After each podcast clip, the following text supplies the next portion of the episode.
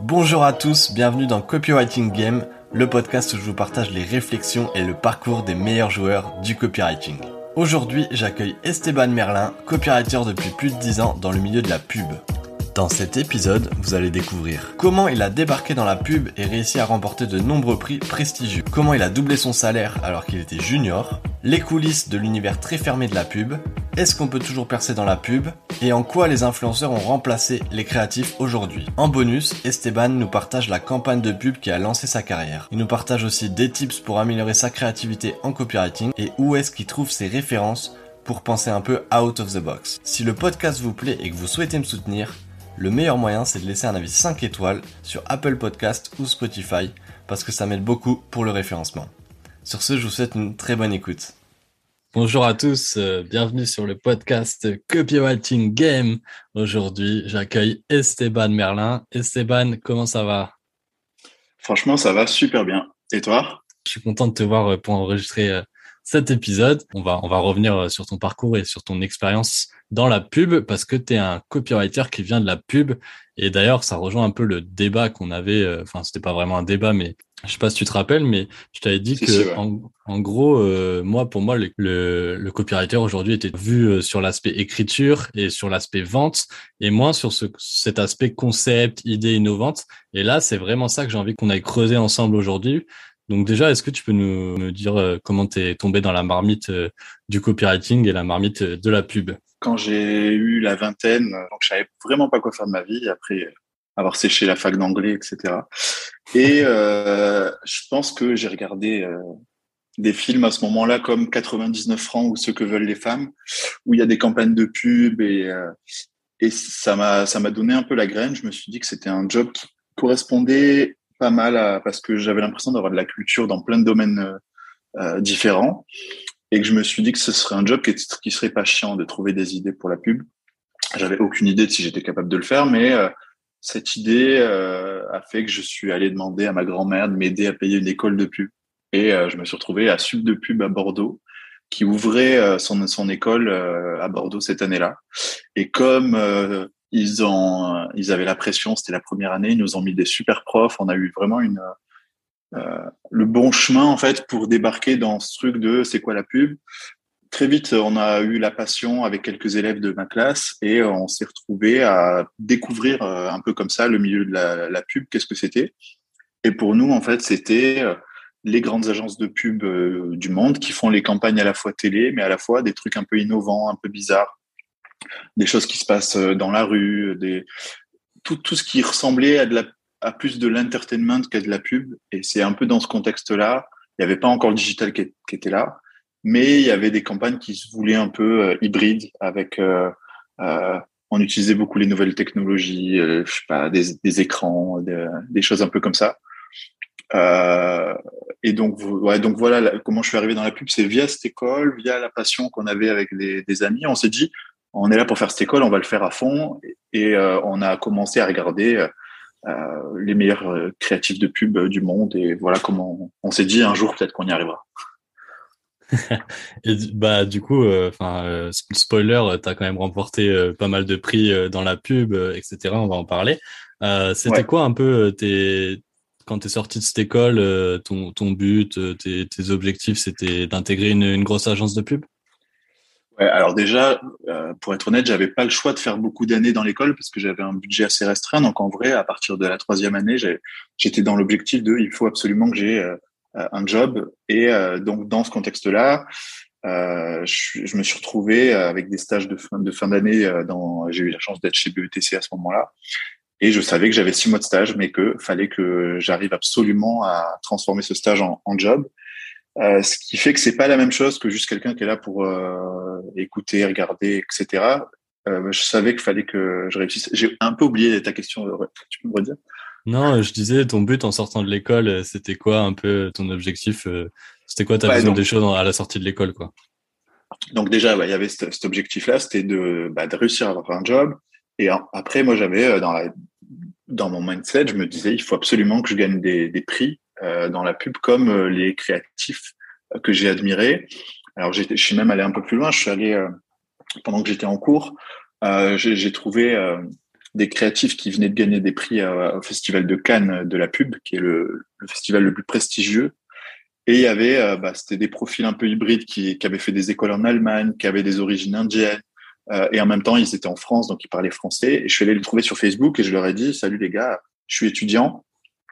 Euh, j'ai vu que tu avais gagné plein de prix. Est-ce que euh, je peux t'envoyer ce que je fais en tant qu'étudiant et tu me donnes ton avis Et comme ça, en fait, j'ai commencé à me faire des mentors, on va dire. Je savais pas, je connaissais pas le mot, euh, mais c'était des mentors assez prestigieux. Et en fait, du coup, je me suis dit, bah, moi, je veux être comme eux. Euh, je sais pas. Il y avait un truc très simple de, euh, bah, plus tard, je veux réussir à faire comme ces mecs-là. Pourquoi eux, ils y arriveraient, pas moi? C'est un peu dans ce contexte-là que j'arrive dans la pub, euh, avec pas trop de peur et beaucoup d'ambition. Du coup, le, le festival, c'est est-ce que c'est le Cannes euh, Lyon? Cannes Lions. Euh, Lions. Cannes Lions Festival of Creativity. Alors il y en a, il y en a plein. Euh, les les, les, ouais, les gens de la pub font pas mal de festivals parce que euh, déjà, ça motive un peu les clients à faire des campagnes créatives parce que si on valorise la création, c'est que finalement, on y, on y retrouve euh, quelque chose. Et il y a quand même une corrélation entre euh, des belles campagnes créatives et euh, des produits qui se vendent. Et donc, ça sert aussi de lobbying. Genre, bah, regardez, aux États-Unis, Coca-Cola, il a fait, il a fait ce super, cette super idée. Ils ont gagné à la fois des prix créatifs, mais à la fois la marque a, fonctionné. je sais pas, notamment Burger King ces dernières années. Et ça, en fait, ça sert à ce que toute l'année, les agences de pub, ils aillent voir leurs clients en leur disant, euh, regardez ce qu'il a fait lui, regardez ce que, ce que les, Allemands ont fait, ce que les Brésiliens ont fait. Et ça aide à vendre des idées un peu plus créatives parce que sinon, euh, la créativité, elle peut rester assez facilement la même chose. Si on regarde la réclame un peu dans les années 70 euh, dans la pub et tout, ou les 80, c'était un peu la même chose, quoi. C'est, on joue sur des clichés je pense que c'est un, c'est un outil de, de, de muscle créatif, ces, festivals d'idées. Alors ça, c'est le bon côté. Le mauvais côté, c'est euh, bah, c'est quand même des publicitaires qui se remettent des prix entre eux, qui s'applaudissent entre eux. Il y a de la politique. Des fois, tu as ton pote qui est dans le jury, ça peut aider. Euh, et puis, euh, et puis il y a des fois, est-ce que ça, est-ce que ça fait vraiment avancer les choses euh, ça, ça dépend des idées, ça dépend des, ouais, voilà. Ouais. Il y a, il y a, il y a toujours un peu les deux visions ce truc de, de, prix euh, dans la pub, euh, c'est encore très présent aujourd'hui. C'est vraiment, euh, je suppose que c'est une preuve sociale de que ce soit dans le milieu de la pub ou même pour pour vendre derrière pour les clients. Ben, nous, alors pour te remettre dans le contexte, quand j'étais à l'école, on a eu un mec qui est venu, et qui nous, c'était un créatif d'agence de pub qui avait bossé dans des grandes agences et qui nous a dit, c'était 99 francs, il nous disait, ouais les gars, si vous avez des prix, vous doublez votre salaire euh, vous allez avoir une vie super cool. Enfin, en gros, c'était genre, euh, il y a les rockstars, c'est ceux qui gagnent des prix dans la pub, et puis il y a les autres, et les autres, ils font des pubs pour le fromage. C'était très euh, manichéen et tout, mais en vrai, il nous racontait ça un peu comme ça. Et donc nous, on, se disait, bah, il a, il avait peut-être raison. Et en fait, en vrai, il a un peu raison. Il y, a, y a les prix dans la pub, ils vont te permettre vraiment. C'est un, une médaille, mais du coup, la médaille par rapport à tous les copywriters de Paris qui sont dans la pub, si toi, tu es celui qui a gagné cette année, parce qu'il y en en a pas beaucoup, il y a peut-être euh, maximum une dizaine de Français les grosses années qui gagnent des prix. Euh, si tu fais partie de ces dix Français qui ont des prix, bah, tu fais partie du top. Et donc, les meilleures agences de Paris, mais des fois même des agences à l'étranger, viennent te chercher. Et ça, ça change tout euh, sur le marché. Tu passes de, moi, je suis passé d'un junior qui gagnait à peine le SMIC ah euh, j'ai des prix, je peux presque doubler euh, mon salaire euh, parce que que d'un coup je suis recherché, tu vois. Ça, change tout. Ça c'est intéressant, tu vois. Là, j'apprends plein de plein de trucs parce qu'en fait, j'ai l'impression le milieu de la pub, c'est un milieu que je connais assez peu au final.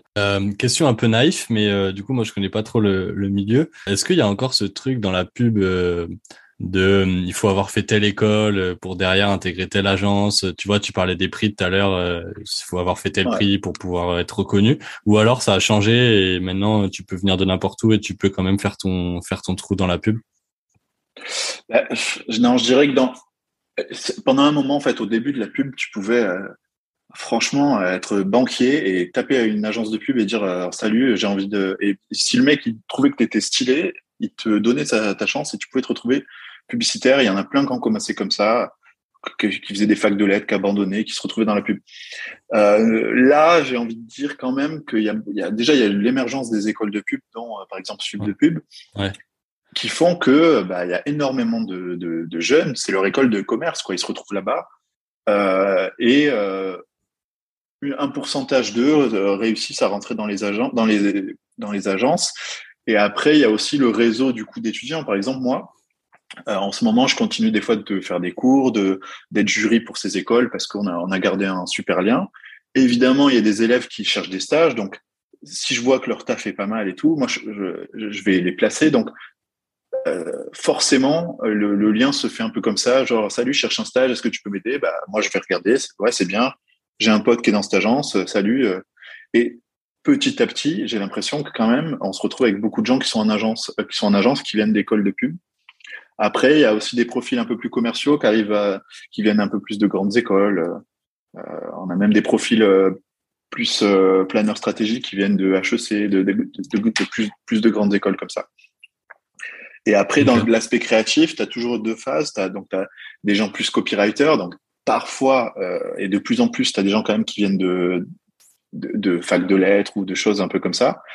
Euh, mais ça reste vraiment, parce que tu vois, quand tu demandes un stage, on va te dire, euh, c'est quoi ton portfolio? Et un portfolio, c'est tes idées. Mais si tu n'as jamais fait de pub avant, tu n'as pas de portfolio. Donc, nous, ce qu'on fait en agence de pub et qui aide beaucoup, c'est qu'on on imagine des briefs clients et on trouve des idées comme si on était vraiment déjà des créatifs. Et donc après, on a un site avec euh, voilà 10 idées qu'on aurait fait si euh, Coca-Cola, si Nike, si tout ça nous avait briefé. Et donc euh, c'est ça qui fait que le mec en face, il peut t'accorder un stage ou pas, c'est qu'il voit ta créativité. Donc déjà ça, c'est vraiment typique des agences, des écoles de pub. et ensuite, il y a l'aspect un peu art director, c'est directeur artistique. Et ça, c'est des gens qui, les meilleurs en fait, sortent d'écoles de graphistes, euh, de designers, de, etc. Et de plus en plus, euh, tout ce qui est lié un peu à la vidéo, au montage, euh, After Effects, animation et tout. Ok. Si on, si on parle plus au niveau des, des campagnes de pub, moi j'ai l'impression là sur, en tout cas, je sais pas les cinq dernières années, il y a, tu vois, j'ai un peu, enfin, je pense à Burger King en tête, qui tous les ans, il y a des gros coups un peu et on en parle. Mais j'ai pas j'ai pas, franchement, j'ai pas 36 marques en tête euh, qui, qui font des bonnes campagnes de pub. Comment tu vois ça euh, aujourd'hui le, Je sais pas, ça m'intéresse d'avoir ton point de vue là-dessus. Bah, en fait, je suis assez d'accord avec toi. Euh, D'un point de vue personnel, j'ai des coups de cœur de moins en moins euh, euh, flagrants. Alors, je me pose la question des fois un peu du pourquoi. je pense que moi, déjà, les pubs qui me plaisent, c'est les pubs qui sortent un peu de l'ordinaire et, euh, et, donc du coup, par exemple, moi, les trucs là qui me plaisent en ce moment, c'est plus des, des, partenariats que vont faire des, des, artistes avec des plateformes genre euh, Fortnite avec Travis Scott qui va faire. On va utiliser des, nouveaux types de médias. Là, le média, ça va être un jeu vidéo, et on va faire venir une marque de façon créative dedans. Euh, donc, j'ai l'impression que comme euh, de plus en plus, en fait, les plateformes sur lesquelles tu fais de la pub, elles sont restreintes. Tu vois, quand tu es sur Twitter, sur Instagram, sur Facebook, sur YouTube. En fait, la créativité, elle est de, elle, est rabaissée. Euh, la télé, c'est devenu de moins en moins puissant. Euh, donc euh, même les spots que tu vois à la télé, ça ressemble de plus en plus à de la réclame. et après, ce qui sort du lot, bah, on est aussi dans un monde. C'est juste, c'est quoi, c'est quoi que tu appelles des, des, des, spots qui ressemblent à de la réclame? Bah, c'est les pubs typiques pour des pâtes, pour de la lessive, euh, c'est comme franchement, si tu regardes ce qui se faisait dans les années 80-90, euh, ça n'a pas beaucoup beaucoup changé dans ces domaines-là, et ça reste. Franchement, tu, demandes à la plupart des gens, c'est quoi votre pub préféré là en ce moment, ils savent pas, ils savent pas trop quoi te dire. Euh, parce que je pense que les coups d'éclat créatifs, ils ont lieu justement un peu dans la tech, un peu dans les, nouveaux médias. Euh, ça se passe aussi, la créativité, elle est chez les. Euh, on a beaucoup laissé ça aux influenceurs aussi. Il y a eu un truc de ah ben maintenant c'est vous les créatifs et c'est plus les marques et donc les marques elles sont dire enfin c'est la stratégie du partenariat et en fait on va donner nos idées aux influenceurs. Donc du coup tu as des mecs qui font des trucs super sur Twitch euh, euh qui font des trucs super sur TikTok. Mais euh, c'est de moins en moins les marques tu vois. C'est comment on profite des gens qui sont déjà créatifs. On va aller donner à des artistes euh, on va faire un partenariat avec euh, Lil Nas X et il va faire son clip dont tout le monde va parler Et c'est plus comme ça que ça, se fait en ce moment, en tout cas. En fait, les marques, elles vont aller chercher plus la créativité euh, dans le partenariat. Genre, euh, on va faire avec un YouTuber, euh, par exemple, Mister V, il fait une pub pour les produits laitiers. ben, on va aller faire ce, genre de collab. Mais les marques ne vont pas chercher à faire produire du contenu créatif eux-mêmes. Tout à l'heure, j'ai pensé à, la pub Euromillion je sais pas si elle est passée, elle a pas mal tourné à un moment. Celle-là, elle m'a marqué. Euh, et euh, je sais pas si tu l'avais vu passer. C'était il y a un an, un truc comme ça. Et trois amis ils discutent et en gros ils sont au bord d'un lac et, et ils font ah vous avez entendu le dernier gagnant de l'euro million. Euh, euh, c'est quelqu'un près de chez nous, machin. chacun prend la parole dans la bande d'amis et à la fin il y en a un il dit ouais et enfin il dit et toi qu'est-ce que t'en penses? Et il dit bah c'est moi c'est moi les gars, euh, on part en vacances. Enfin, bref, je l'ai. Mais il y avait un, côté émotion euh, dans cette pub et j'étais là, bon, ok, là il y a du storytelling, elle est pas mal. Les pubs de l'euro million, je les trouve, euh, je les trouve pas dégueu moi. Ouais, alors en, France, c'est vrai quand même qu'on a un espèce de bah, sur, les pubs, que ce soit des longs, en fait sur les films, je trouve qu'on a quand même cette, culture de l'émotion, presque court métrage ou film. Ouais. notamment là, j'ai en tête des films pour Intermarché ou euh, des films euh, des films Lacoste de BETC avec à chaque fois quand même beaucoup beaucoup d'émotions. Je trouve que sur ça, on reste quand même et souvent souvent même euh, dans les grands festivals de pub, on gagne on gagne le prix de, du film de l'année ou des choses comme ça. On est on est quand même très fort dans ça. Euh, voilà. Est-ce que tu peux nous partager du coup plus par rapport à ton expérience perso des peut-être des projets ou des campagnes que tu as fait une des campagnes qui t'a le plus marqué? On va dire que celle qui m'a le plus marqué, c'est surtout la, première, parce que j'ai eu, j'ai eu une chance assez folle. Je me suis retrouvé en stage chez BETC. Euh, et en fait, euh, ça faisait à peu près deux semaines que j'étais là-bas. Donc, euh, on me donnait pas grand-chose à faire parce que euh, c'était l'été. Finalement, il y avait quand même moins de briefs et tout. Et puis, il arrive un brief, c'était pour la chaîne MCM, qui était une chaîne de clips à l'époque.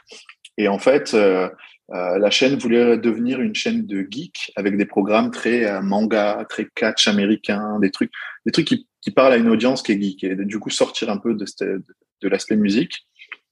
Et euh, ils ont briefé l'agence en disant on aimerait une campagne. Ils ont briefé le, le, côté BETC digital pour faire une campagne digitale de ça. Et moi, on m'a donné le brief un peu comme un devoir de vacances en mode ah, ben, il y a le stagiaire qui est là, on va lui filer. Et moi, j'ai pris le truc au sérieux comme jamais. Je me suis dit, là, c'est ma chance. En fait, on me donne un sujet qui a l'air créatif. Euh, je partais de loin parce que c'était que des teams de seniors qui étaient en face de moi, avec des directeurs artistiques euh, qui, étaient très forts. Et, euh, et donc, je savais que je pouvais pas arriver avec le même genre d'idées, c'est-à-dire principalement des idées de bannières interactives super stylées sur euh, je sais pas, sur des sites comme jeuxvideo.com ou des trucs comme ça. Ce qui, ça, c'est ce qu'ils avaient un peu en tête à la base, qu'ils avaient déjà vendu et ils étaient chauds de faire ça. Donc, je savais qu'il fallait que j'arrive avec une idée qui, qui, était autre chose. Et l'anecdote est assez marrante parce que c'est une semaine où je, je, je trouve pas d'idée et je pars à Amsterdam avec des amis. Et en sortant d'un coffee shop, on va manger une grosse pizza. Et je mange la pizza et là, je me dis, mais en fait, c'est ça qu'il faut faire. Je me dis, il il faut qu'on crée une marque de pizza pour MCM qui va être la pizza qu'aura euh, le goût des programmes euh, de MCM. Par exemple, euh, on a fait donc et donc je suis arrivé avec cette idée. J'ai dit au directeur de création, j'ai une idée. On va faire une marque de pizza. Les pizzas, les geeks ils, ils kiffent et on va faire des, boîtes de pizza ultra stylées et tout. Et j'ai eu de la chance, c'est que le, c'est qu'Ivan Bekowski, qui était le directeur de BETC Digital à l'époque, il m'a regardé et il m'a dit, mais c'est genre il, il, était sur le cul et il m'a dit, mais c'est génial, on va absolument faire ça. Et en fait, une semaine après, c'était présenté au client et donc on a réussi non seulement à le vendre, mais à le faire. Et c'était un truc assez ouf parce que on a réussi à avoir un illustrateur de Marvel qui a designé les boîtes à pizza. On a fait un partenariat avec Speed Rabbit Pizza pour vraiment aller cuisiner des pizzas qui ressemblaient au programme. Alors, ressemblaient, on avait une pizza zombie avec du beaucoup de sang euh, parce que c'était la, tomate. On avait une pizza, euh, euh, on avait car, car wash, euh, catch, un truc de manga, je sais plus. Et à chaque fois, les, les goûts, les goûts de la pizza euh, étaient en rapport avec le programme. Et on a fait des petits films, on a fait de la radio, euh, et on a lancé vraiment cette marque. Et tu pouvais commander en même temps que tu regardais le programme. il y avait une pub genre commande ta pizza MCM, et ça a fait un carton. Ça devait rester genre deux mois. C'est resté pendant un an chez même peut-être plus chez Speed Rabbit Pizza. Les mecs ils collectionnaient les euh, les boîtes et, et, donc on a créé avec avec ce média on a attiré les geeks. On a même fait une soirée au Rex, la, soirée, je sais plus, une soirée geek au Rex qu'on a sponsorisé et tout. Et donc, on avait un budget à l'époque qui était de 200 000 euros, qui normalement aurait tenu peut-être une semaine de bannière sur un super site comme jeuxvideo.com. Et en fait, on s'est retrouvé avec un objet qui a duré un an et que les, gens se sont partagés. On a eu plein d'articles sur des blogs et tout. Et donc ça, ça a été présenté à Cannes à la fin de l'année euh, euh, où j'étais en où j'étais en stage et euh, ça a gagné un lion d'argent en média. Donc comme un nouveau média. À l'époque, ça se faisait. Alors maintenant, il y a plein de, plein de marques qui font des produits un peu chelous. Mais à l'époque, ça se faisait pas du tout. Donc là, on a une chaîne télé qui crée une marque de pizza. Tu vois, il y a un truc un peu bizarre. Et euh, donc ça, ça a un peu changé ma vie parce que du coup, euh, je, ça me servait de crédibilité en tant que concepteur. Je suis passé de stagiaire à ils m'ont embauché, mais en même temps, j'avais d'autres agences qui étaient qui s'intéressaient à moi parce que j'avais gagné des prix. Ça m'a permis de toucher des briefs beaucoup plus euh, cool dans l'agence parce que quand tu commences, normalement, tu es en stage, t'aides euh, des gens qui sont déjà en place, tu deviens assistant et tu t'occupes un peu des petits trucs quoi. Et en fait là, on me filait des briefs comme si j'étais. Euh, et puis en plus, on s'est dit euh, même ah dès que c'est des idées un peu bizarres, ce serait bien de lui filer parce qu'il va peut-être arriver à quelque chose de bizarre. Et moi, c'était ce que je préférais en fait pendant. En plus à l'époque, très peu de gens étaient dans le digital ou dans les idées un peu nouvelles, donc on arrivait à. il y avait un autre mec avec moi et à chaque fois on nous filait on nous filait les meilleurs sujets. En fait, pour moi, euh, je préférais ces sujets-là. Ah ouais, elle a, elle a incroyable. Euh, oh, le storytelling, il est travaillé là. Donc, je suppose que ça a dû te donner une confiance euh, assez folle pour la suite. J'aimerais qu'on parle un peu plus de la, de la créativité parce que moi, franchement, dans, dans, les, dans les contenus aujourd'hui que je consomme, enfin, je consomme quand même pas mal de contenus. Euh, si je prends l'exemple d'un réseau social sur lequel je suis le plus en ce moment, c'est LinkedIn parce que voilà, en tant que copywriter, il y a beaucoup de choses qui se passent sur LinkedIn et tout. Donc je, je scrolle un peu le, le feed et euh, les posts, tu vois, j'ai du mal à, à, des fois me dire putain, ce post il est créatif, euh, ce post il m'a accroché. J'ai de plus en plus de mal. Pareil quand je regarde une page de vente, tu vois, des, je trouve des fois qu'une page, les pages de vente elles se ressemblent un peu, c'est un peu les mêmes, euh, le, le, même argumentaire. Ce mmh. truc-là, je me dis, est-ce qu'on peut pas être plus créatif? Toi, comment tu comment tu vois ça? Et est-ce que tu as des peut-être des petits tips à nous donner pour bah, justement euh, rendre son écriture un peu plus créative? Alors déjà, encore une fois, je pense que c'est le contexte qui est important, c'est que euh, euh si tu es sur LinkedIn mais que tu écris des posts comme on voit euh, tout le temps sur LinkedIn, bah du coup, ton taux de, de, pouvoir être créatif, il est très petit. Il va vraiment être dans les mots que tu utilises et tout ça. Donc c'est comment à chaque fois, euh, tu n'es pas un poisson dans l'eau, mais tu es une bouteille à la mer. Enfin, il y, a un truc où tu, tu, on doit te reconnaître et, et tu dois être différent de ce qui se fait. Donc ça, c'est ça, c'est le premier truc. C'est sur ton média, comment tu arrives à, à casser ce truc, à casser ce, ce, truc-là, quoi. Est-ce que tu as des, des petits tips à nous partager pour que le rendre son copywriting un peu plus créatif? Si, si je précise, c'est par exemple, euh, tu vas écrire un, tu vas écrire un titre. Euh, comment tu vas faire pour que ton titre il, il soit plus créatif, euh, qu'il soit original? Ouais. Alors, euh, et aussi, il y a un, deuxième truc que je voulais rajouter par rapport à ce que tu disais, c'est que aussi quand même, comme on est tous un peu copywriters avec les réseaux sociaux, on est tous euh, en train de faire des punchlines sur Twitter. En fait, on est quand même tous en train de devenir un peu meilleurs et finalement, euh, ça devient difficile de sortir du lot encore une fois parce que le niveau, il est plutôt les, les mecs qui s'expriment sur Twitter. Euh, y a, si tu regardes, si tu regardes cinq minutes, euh, t'es même les mêmes sur Insta et tout il y a quand même une grande qualité de création euh, chez les gens parce que ils se mettent tous à devenir un peu comme ça. Donc c'est là où ça devient un peu plus difficile. Euh, moi, ce que j'essaye encore une fois, c'est de d'avoir un ton qui est un peu différent euh, de du, du contexte que t'attends. Euh, C'est-à-dire, si je fais une pub de banque, bah, je vais parler comme un jeune qui est sur TikTok et si je fais une pub TikTok, je vais peut-être euh, aller me déguiser en mec sur une, euh, de, en banquier. Comme en fait, comme ça, je vais sortir du lot et on va plus se dire ah mais c'est bizarre, il y a, y a un bug dans la matrice. Euh, du coup, c'est intéressant. Donc déjà, il y a ce truc de vilain petit canard de je suis rebelle, je dois trouver quelque chose qui est qui sort du lot. Et ça, quand quand ça passe par les mots, ça passe par la tonalité que tu vas employer. Et et avec des mots à mon avis, qui, qui, ouais, qui sortent du lot, que tu n'as pas l'habitude d'entendre, avec des, des punchlines un peu qui provoquent. Tu vois, quelque chose qui, qui provoque une émotion ou, euh, ouais, c'est hmm. ouais, surtout ça qui provoque provoque quelque chose. Par rapport à ce que tu disais aussi sur, euh, sur comment être créatif euh, dans, dans les mots qu'on utilise, euh, il y a quelque chose aussi, c'est d'aller trouver un peu ces références euh, autre part. C'est-à-dire, si je fais une pub, mais que je vais regarder juste c'est quoi les, ce que font les concurrents en France, par exemple, je dois faire une pub, je sais pas, je prends sur, je dois faire une pub de sport en France et je vais aller regarder ce que fait Adidas, ce que fait Puma, ce que fait Reebok. Bah, ce que je vais proposer, ça va être assez cliché. En fait, je vais peut-être avoir l'ADN de la marque qui va rentrer dedans. Donc là, déjà, en général, les marques, elles ont quand même des façons de parler. Déjà, tu peux t'inspirer du client. Ça, c'est le premier truc. Normalement, le client, si c'est un client qui réussit, il a déjà une ADN de marque un peu différente. Mais au-delà de ça, c'est d'aller quand même déjà euh, faire sa veille. Euh, au lieu de la faire en France, la faire dans le monde. Donc déjà, tu es plus sur des campagnes Nike France, mais c'est sur des campagnes Nike Monde, et puis Puma Monde, et puis les autres marques de sport dans le monde entier. Et puis en fait, si tu veux être créatif, va voir ce qui se fait en Inde, va voir ce qui se fait au Brésil, va voir ce qui se fait en Suède. Et là, tu vas te rendre compte que déjà, les gens, ils ont d'autres façons de parler, d'autres mots. Euh, déjà, ça, c'est ça, c'est nourrissant. Et ensuite, tu peux même, au lieu de faire de la veille que sur de la pub, aller faire de la veille. Euh, qu'est-ce, qu'est-ce que, qu'est-ce que, comment parlent les rappeurs en ce moment euh, dans la trappe?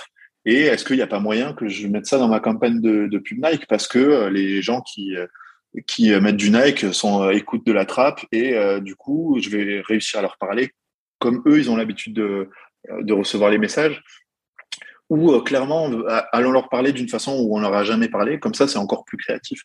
C'est des, espèces de mécanismes comme ça que j'essaie de, faire. Est-ce que tu as des, euh, des sources de contenu un peu à nous recommander euh, justement pour sortir un peu des sentiers battus dans sa veille euh, euh, Je sais pas, toi, sur quel type de, contenu? Ça peut être une chaîne YouTube euh, ou un site, euh, site d'actu. Je sais pas si tu as des petites sources comme ça, des petites pépites à nous recommander. Alors, moi, je suis un peu un rat de YouTube où je passe ma vie sur YouTube et en fait, j'ai des espèces de, de passions qui viennent où je vais prendre un sujet et pendant euh, une semaine ou deux, je vais regarder tout sur, sur, ce sujet. Et donc, c'est vrai que, euh, alors avant, il y avait quand même euh, la force du blog ou la force de, de, de, certains sites comme ça. Et de moins en moins, en fait, j'ai l'impression que tout s'est, tout s'est débloqué. du coup, je fais ma veille sur YouTube et sur TikTok. Mais comme ça, tout le monde l'a fait aussi sur TikTok et sur YouTube. C'est comment tu arrives à trouver les, les mecs ou les sujets que les gens, ils... moi j'aime bien vraiment être un peu, euh, pas précurseur, mais un peu, dès, dès que j'entends un sujet, j'essaie de me mettre dedans.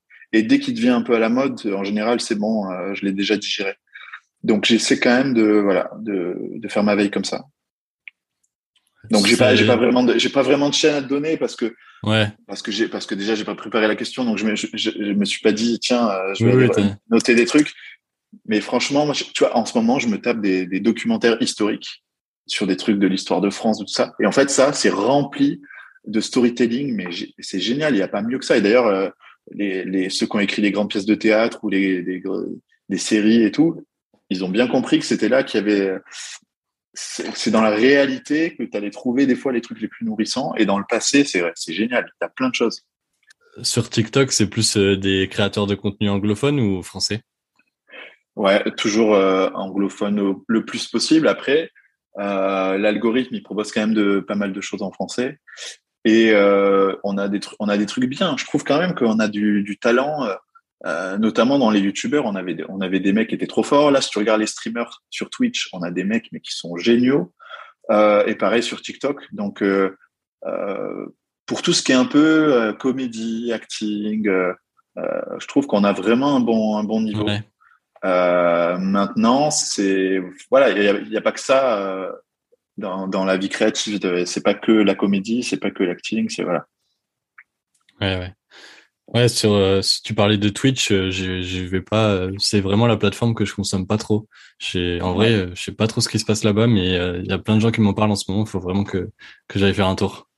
Ouais, bah, franchement, il y a deux ans, c'était là où il y avait les trucs les plus créatifs. Moi, je, me suis passionné sur Twitch. J'ai même streamé, euh, je faisais, je faisais de la musique en, en direct et tout.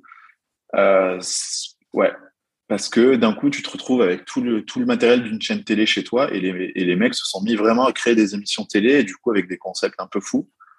euh, les, même les meilleurs se retrouvent avec des plateaux télé euh, professionnels chez eux et créent des émissions de malades. Quoi. Donc, c'est devenu, c'est devenu mieux que la télé. D'ailleurs, tu demandes à n'importe quel jeune ce qu'il regarde, euh, si c'est la télé ou Twitch, tu vas voir. Au début, je voulais te poser une question. Tu disais que tu avais commencé par aller contacter un peu des gens euh, pour savoir comment ça s'était passé pour eux, qu'ils avaient, qu'ils avaient remporté des prix, euh, s'ils pouvaient te faire un retour un peu sur ton travail. Donc, tu as quand même eu euh, l'audace, tu as quand même eu le, le culot euh, d'aller d'aller voir des personnes bien plus avancées que toi. Est-ce que tu qu'est-ce que qu'est-ce que tu peux nous dire un peu par rapport à cette expérience-là?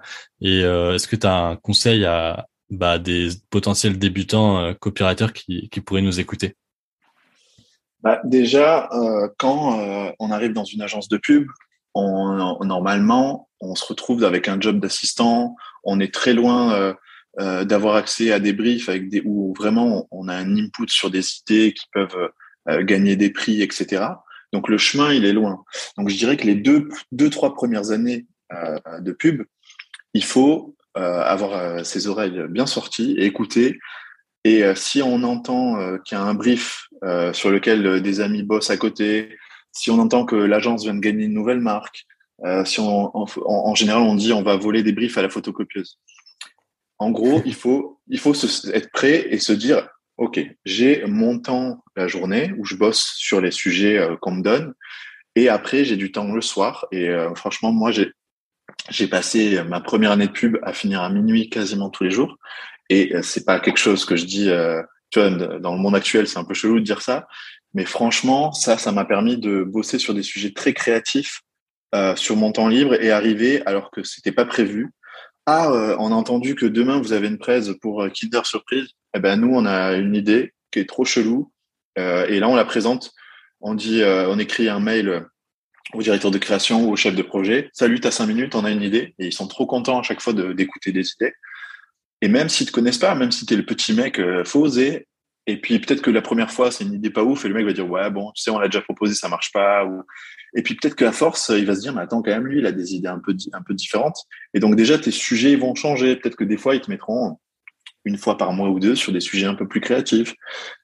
Ça, ça peut changer. Et puis des fois, tu as la bonne idée et puis il va dire mais ouais grave. Et en fait, euh, certains directeurs de création, ils vont prendre ton idée, ils vont essayer de la vendre comme une vraie idée et tu vas passer de stagiaire à beaucoup plus d'un coup.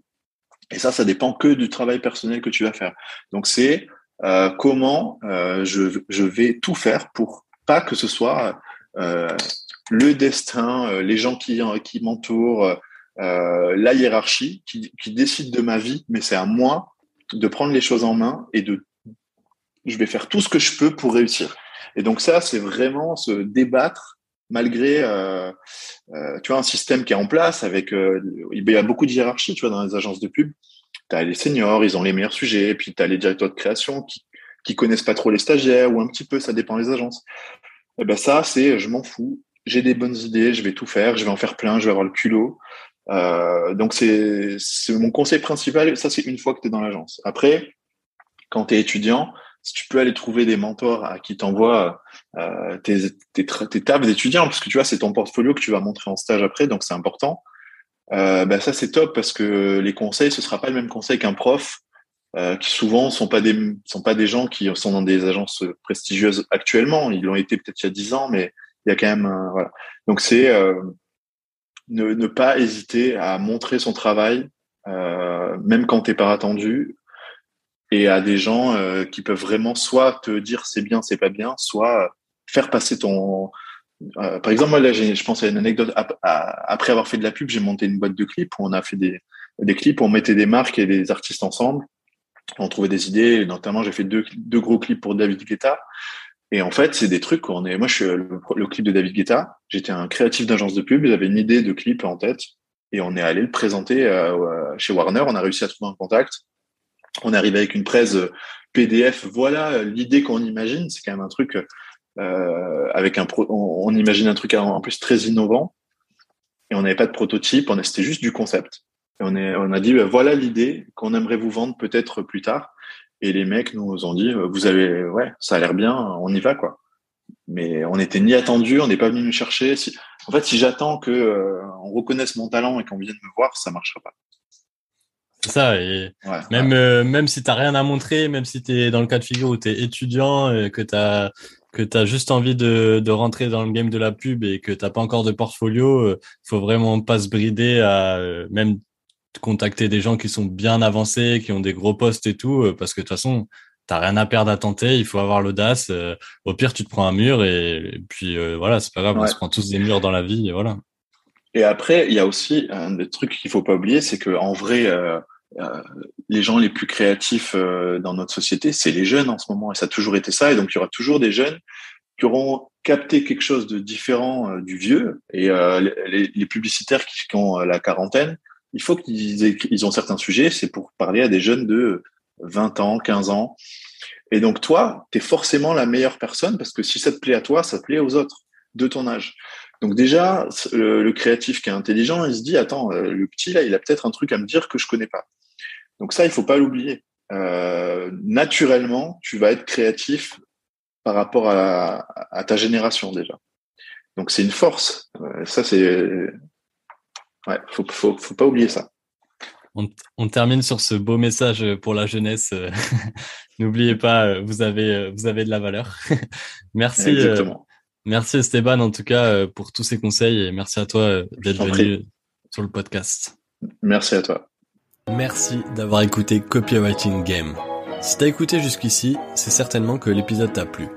Pour me soutenir, n'hésite pas à mettre 5 étoiles sur Apple Podcast et Spotify, parce que ça m'aide beaucoup pour le référencement. J'ai lancé ce podcast car le copywriting me passionne. Je suis copywriter et si t'as des besoins à ce sujet, n'hésite surtout pas à m'envoyer un message. Tu trouveras mon LinkedIn et mon mail dans la description. À très vite sur Copywriting Game, le podcast du copywriting.